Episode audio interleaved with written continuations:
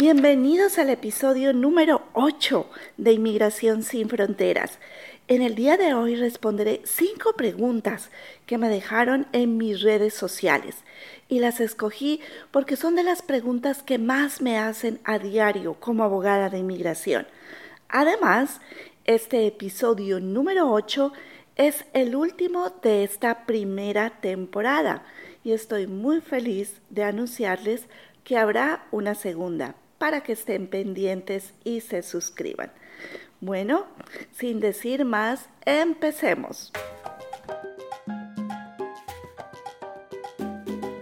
Bienvenidos a Inmigración sin Fronteras con Liliana Jones en este programa, usted encontrará respuestas a sus preguntas sobre cómo vivir y trabajar legalmente en los Estados Unidos. También consejos valiosos para evitar errores que le pueden costar su sueño. Para esto, nada mejor que la abogada de inmigración, Liliana Jones, se lo explique. Aquí con ustedes, la abogada de inmigración, Liliana Jones. Berta Paniagua me pregunta, Dios la bendiga, abogada. Tengo una pregunta. Yo fui aceptada por inmigración para la visa U en abril 16 del 2016. ¿Puedo tener el permiso de trabajo? Gracias. Bueno, Berta, en la página de UCIS usted va a encontrar la opción de poder saber en qué mes y año el Departamento de Inmigración está revisando las peticiones de visa U. En la información del episodio del día de hoy les voy a dejar el link para que ustedes sencillamente le den clic y vayan directamente a la página de UCIS y puedan chequear ustedes las veces que quiera el tiempo de procesamiento de estas visas U. Para su caso, Berta, en este momento, le puedo decir que inmigración está estudiando para la fecha de este episodio, que corresponde al mes de julio del 2020. En este momento, inmigración está revisando las visas U que fueron presentadas en octubre del 2015. Y su caso es de abril del 2016. No le falta mucho tiempo todavía, Berta, pero mi recomendación es que siga chequeando la página de UCIS para estar verificando por lo menos cada dos meses cuál es el avance en estas peticiones de visa U es bien importante que usted haya también actualizado su dirección con el Departamento de Inmigración. En el caso de que este departamento le pida a usted documentos adicionales, porque generalmente lo hacen y usted debe estar pendiente. A medida que se le acerque la fecha, esa probabilidad de que le pidan esos documentos es más cercana. También como que no le pidan absolutamente nada y usted pueda recibir ya sea su permiso de trabajo cuando su caso sea revisado y sea aprobado y esperar hasta que haya una visa disponible para usted. Bueno, Berta, espero que la respuesta a su pregunta haya sido aclarada en el día de hoy.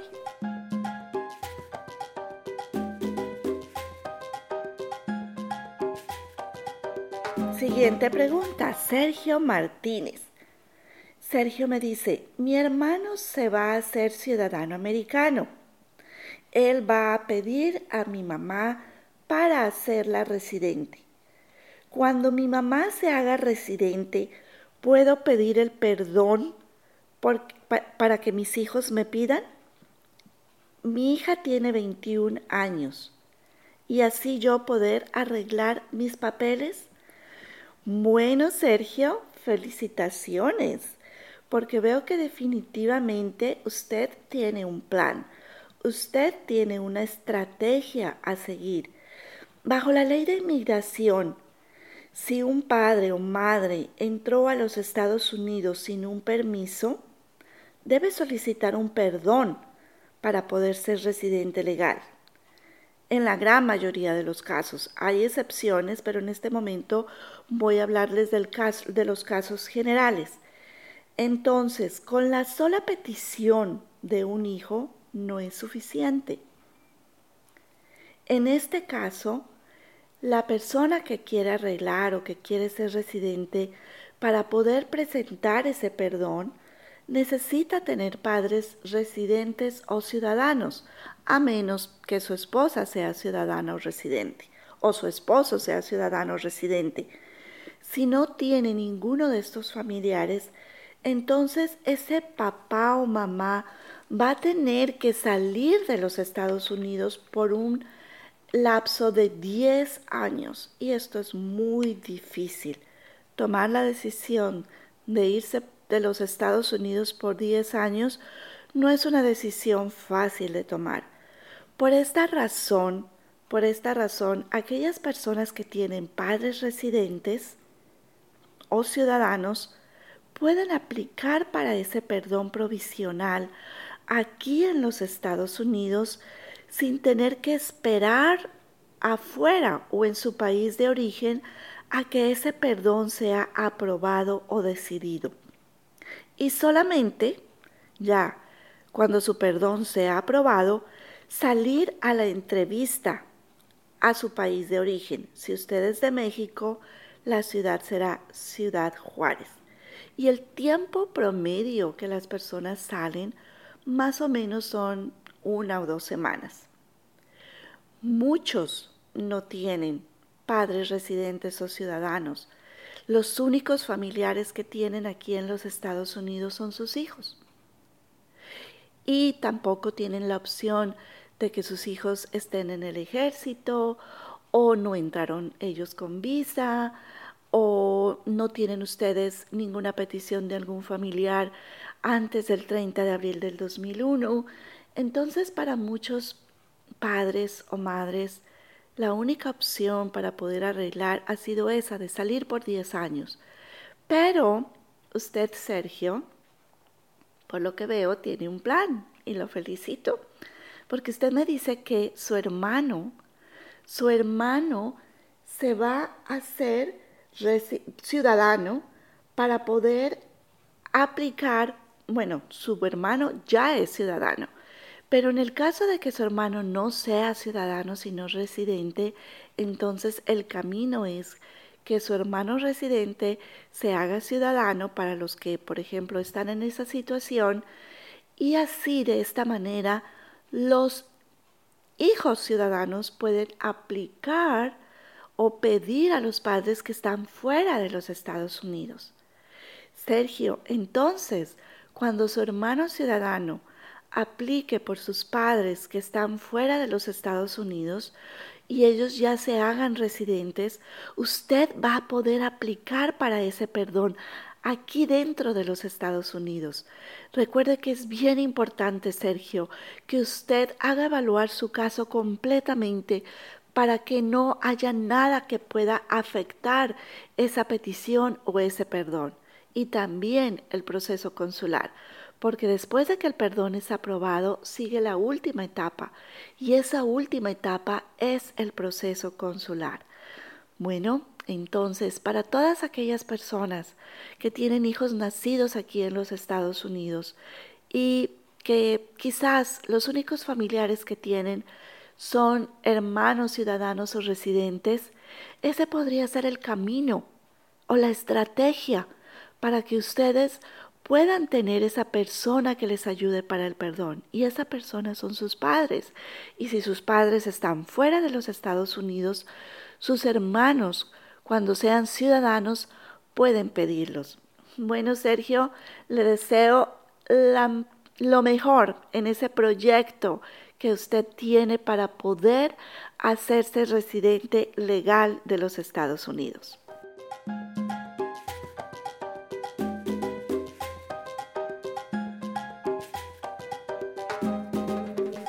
Siguiente pregunta. José. José Guadalajara me pregunta, llegué en el año de 1993 y no he salido y estoy arreglando por mi esposa que es ciudadana. ya tengo el perdón aprobado. ¿Podría arreglar sin salir para México por el tiempo que tengo en este país? Bueno, felicitaciones José, porque tiene su perdón aprobado. De todas maneras, de todas maneras, usted tiene que salir a su entrevista en su país de origen. No hay excepción para esto. Y tampoco hay una ley que diga que porque usted lleve 5, 10 o 15 años, no tenga que salir a la entrevista y que usted pueda tener su residencia aquí en los Estados Unidos. Le recomiendo, señor José, que tenga mucho cuidado y que usted haga evaluar su caso en manos de un abogado profesional, porque esta última etapa que usted tiene ahora es la que se llama el proceso consular. Y esta última etapa ha sufrido muchísimos, muchísimos cambios en la actualidad bajo la administración del presidente Trump. Mi recomendación, señor José, José, evalúe su caso antes de salir a Ciudad Juárez para que así usted tranquilo y realmente sea solo una o dos semanas las que usted esté afuera. En conclusión, no hay excepciones para evitar que la persona salga, salga a su país de origen a presentar la entrevista después de que el perdón es aprobado. Mucha suerte, señor José.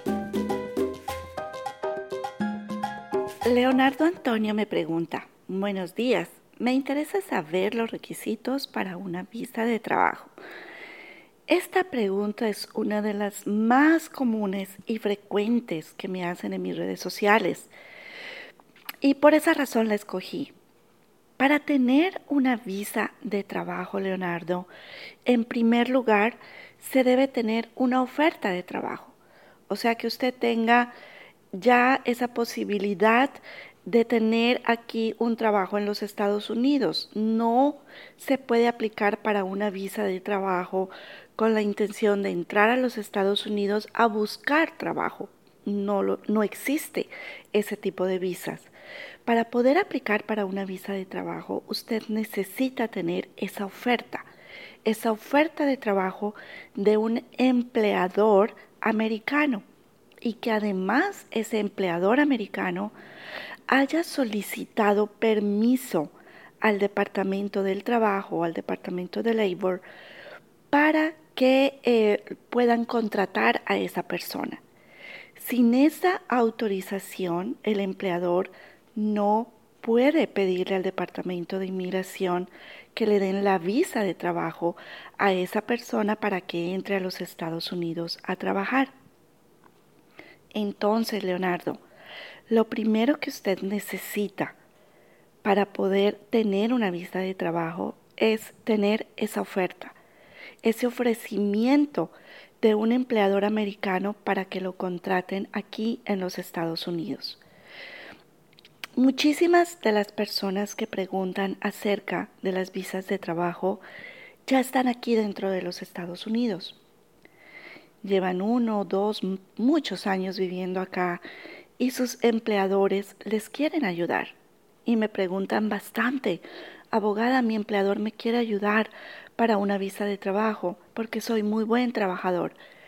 Pero desafortunadamente si la persona está aquí sin autorización y ha estado todos estos años sin un permiso, esa persona no puede aplicar para una visa de trabajo y salir y volver a entrar. Esta persona tiene que pedir un perdón para poder tener acceso a algún beneficio en la ley de inmigración.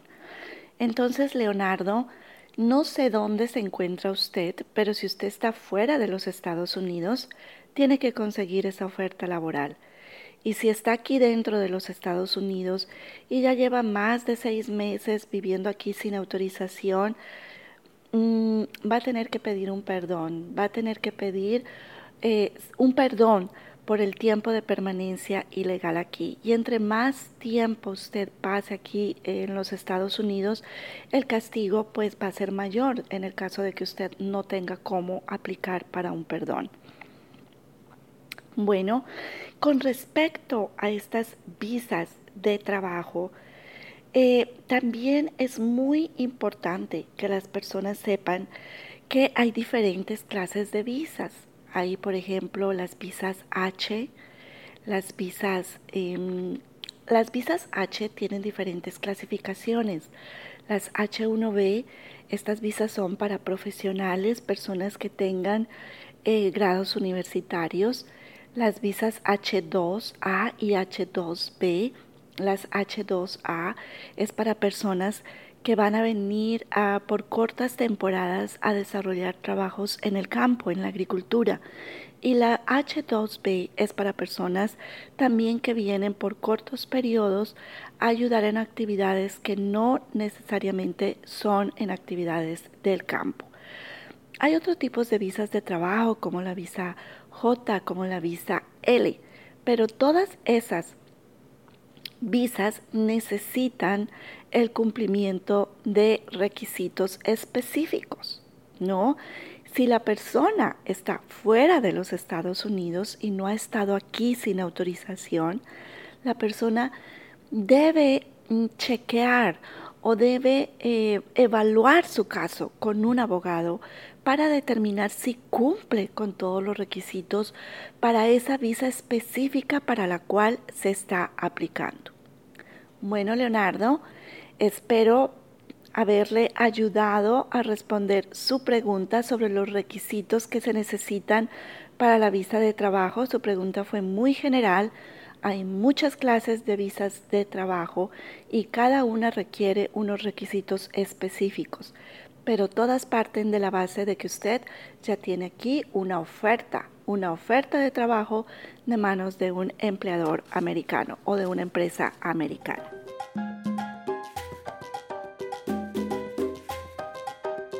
Última pregunta. Verónica Lavanzate me dice, una pregunta abogada, ¿usted qué piensa de llevar 10 años aquí? Esa es la pregunta que me hace Verónica. Bueno, Verónica, escogí tu pregunta porque es una de las más frecuentes también y además una de las más peligrosas. Porque puedo decir que casi el 100% de las personas que llevan más de 10 años aquí en los Estados Unidos sin un estatus legal, esperan oír que después de cumplir esos 10 años estando aquí dentro de los Estados Unidos, hay una posibilidad para ser residentes legales. Y muchos caen en la trampa de la trampa de la famosa ley de los 10 años, una ley que no existe en la ley de inmigración. Pero lo que sí existe es este engaño para hacerle creer a estas personas por parte desafortunadamente de abogados y de muchas personas que se hacen pasar por abogados, de que existe una ley de 10 años y que después de 10 años de estar aquí en los Estados Unidos, no importa si usted estuvo con un permiso, sin permiso, ya usted va a aplicar para una residencia. Hasta ahora, si no hay una reforma migratoria, esto no va a ocurrir. Si una persona lleva 10 años aquí en los Estados Unidos sin un permiso, no hay, no hay un camino directo para que esa persona pueda hacerse residente legal. Esa famosa trampa de la ley de los 10 años em, consiste en que muchas veces les hacen presentar peticiones al Departamento de Inmigración que no tienen ninguna validez, que no tienen ningún sustento legal y que obviamente esa petición la van a negar. Muchos presentan solicitudes de ajuste de estatus, muchos presentan solicitudes de asilo político, porque este abogado o este notario que se hace pasar por abogado les dice que sí califican. Y ustedes la gran mayoría ni revisan lo que están firmando, porque están convencidos o le creen a esta persona de que sí están aplicando para esa ley de 10 años.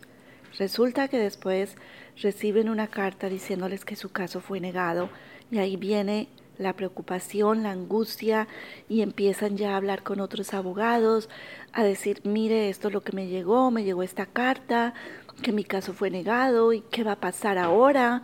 Bueno, ¿Qué va a pasar?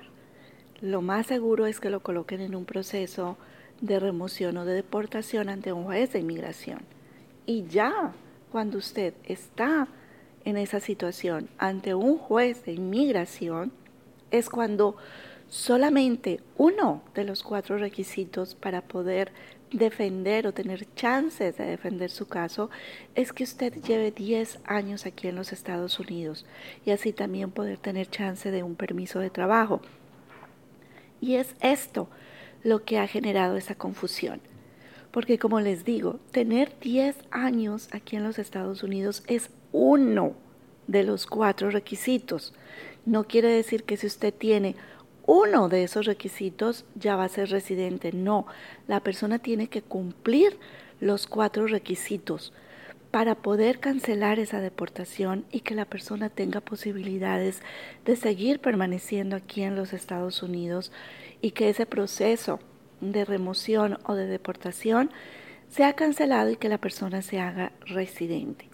Así que por favor, mucho cuidado, mucho cuidado de caer en esa trampa, porque cuando usted está enfrente de un juez de inmigración, para poder lograr esa cancelación, los requisitos son muy, muy exigentes. Y la gran mayoría desafortunadamente no cumplen todos los requisitos.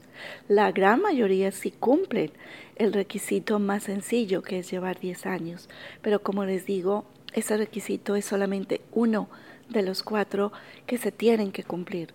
Los otros requisitos son tener buena conducta, no tener cargos criminales y el más difícil de todos, tener familiares, ciudadanos o residentes cercanos como esposo, padre, hijos, padres, que vayan a sufrir un perjuicio extremo, más allá de lo normal, un perjuicio que se sale de cualquier consideración normal cuando un papá o cuando una mamá se tiene que ir de los Estados Unidos.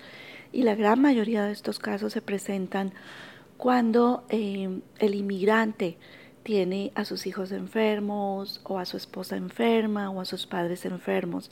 En esos casos existe la posibilidad de poder pelear y, y tal vez salir avantes en ese proceso de remoción o deportación.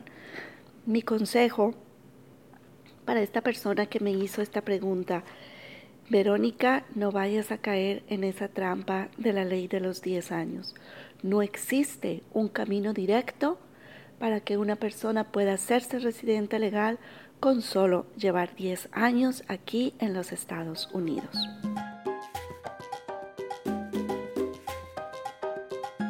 Bueno, hemos llegado al final de este episodio número 8 y al final de esta primera temporada. Les pido a todos, a todos los que me han escuchado, me eh, continúen apoyándome, continúen eh, compartiendo este programa, ayúdenme a llegar a más personas, para que más personas conozcan la ley de inmigración de los Estados Unidos. ¿Cuál es la manera más efectiva de ayudarme? Es muy sencillo, compartiendo, dando a conocer estos podcasts, regalándome sus comentarios, Em, regalándome likes o estrellitas. No sé en qué plataforma ustedes me están escuchando, pero esa es la mejor manera. Esa es la mejor manera en la, en la cual ustedes me demuestran su apoyo y también para que este programa siga al aire y pueda llegar así a más personas eh, para que se informen acerca de la ley de inmigración de los Estados Unidos.